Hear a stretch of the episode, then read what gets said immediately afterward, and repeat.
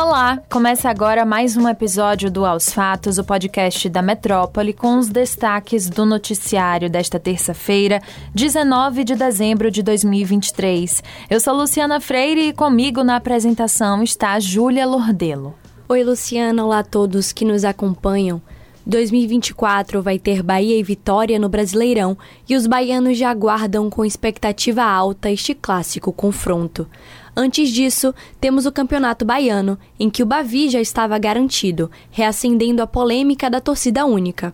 Nesta terça-feira, o Ministério Público da Bahia, o MPBA, recomendou que a torcida única seja mantida nos jogos entre os times. A recomendação que foi emitida pela promotora Thelma Leal foi encaminhada à Confederação Brasileira de Futebol e à Federação Baiana de Futebol.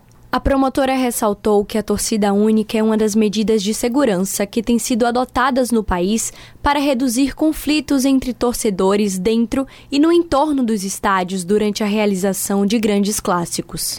Como Júlia mostrou no Repórter Metrópole, a Assembleia Legislativa da Bahia voltou a discutir o retorno da torcida mista nas partidas entre o Bahia e Vitória, que está proibida há mais de cinco anos. Estiveram presentes na reunião, além do deputado estadual e ídolo tricolor Bobô do PCdoB, dirigentes de clubes de futebol, ex-atletas e representantes da Polícia Militar e do MP da Bahia.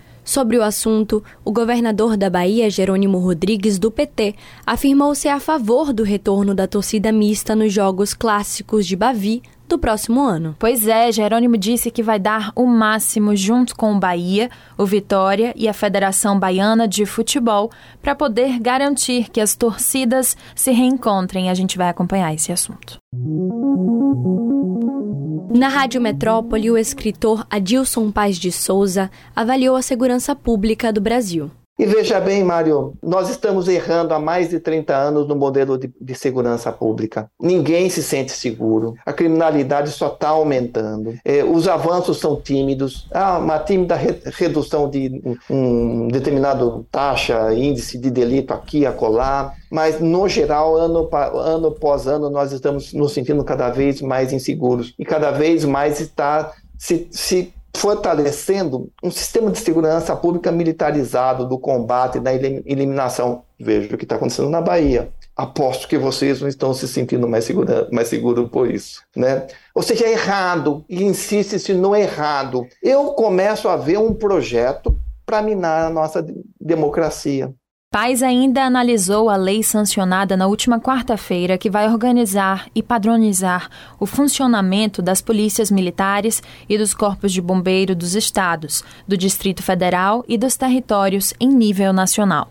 Para ele, é um projeto que visa minar a democracia existente no país.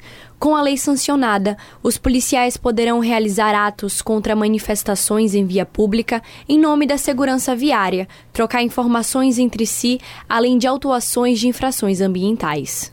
Também na Rádio Metrópole, o secretário de Desenvolvimento Rural da Bahia, Osni Cardoso, do PT, afirmou que para os próximos quatro anos o governo do estado tem 3 bilhões de reais para investimentos na geração de empregos na agricultura familiar.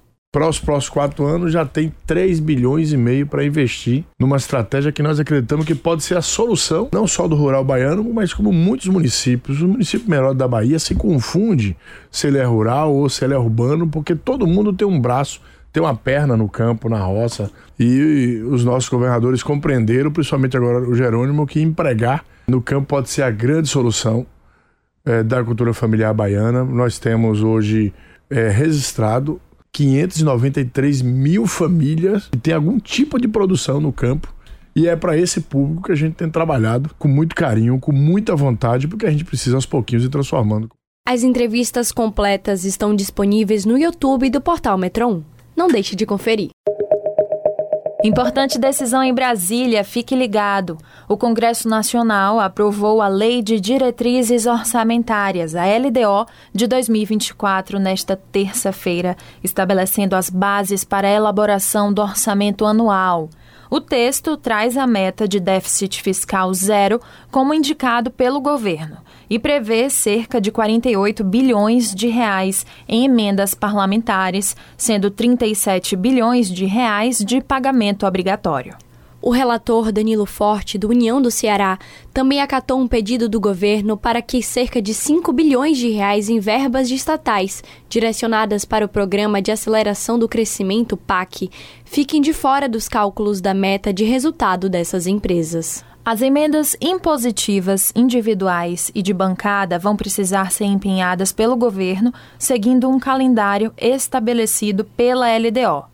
As emendas de comissão, no valor de 11 bilhões de reais, chegaram a ser incluídas entre os empenhos obrigatórios, mas foram retiradas depois de uma articulação do governo.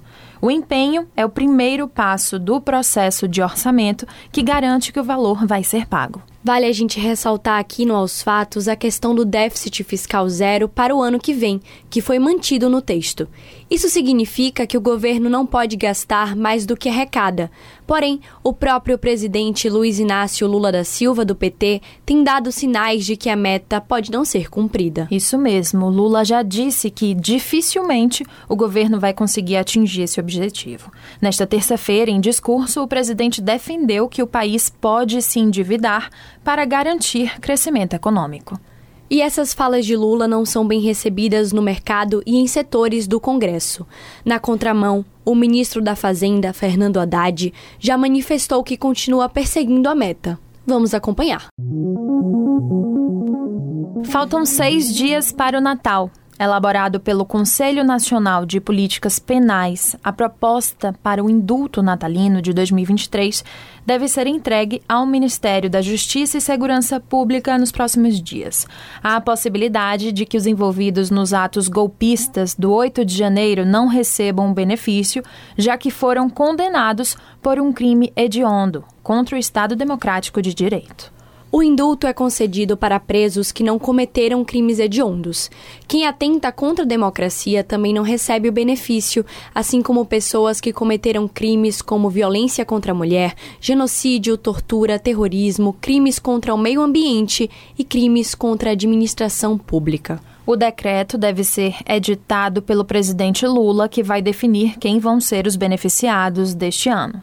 Nesta terça, o ministro do Supremo Tribunal Federal, Alexandre de Moraes, ordenou a soltura de mais de 46 presos que participaram dos atos golpistas de 8 de janeiro.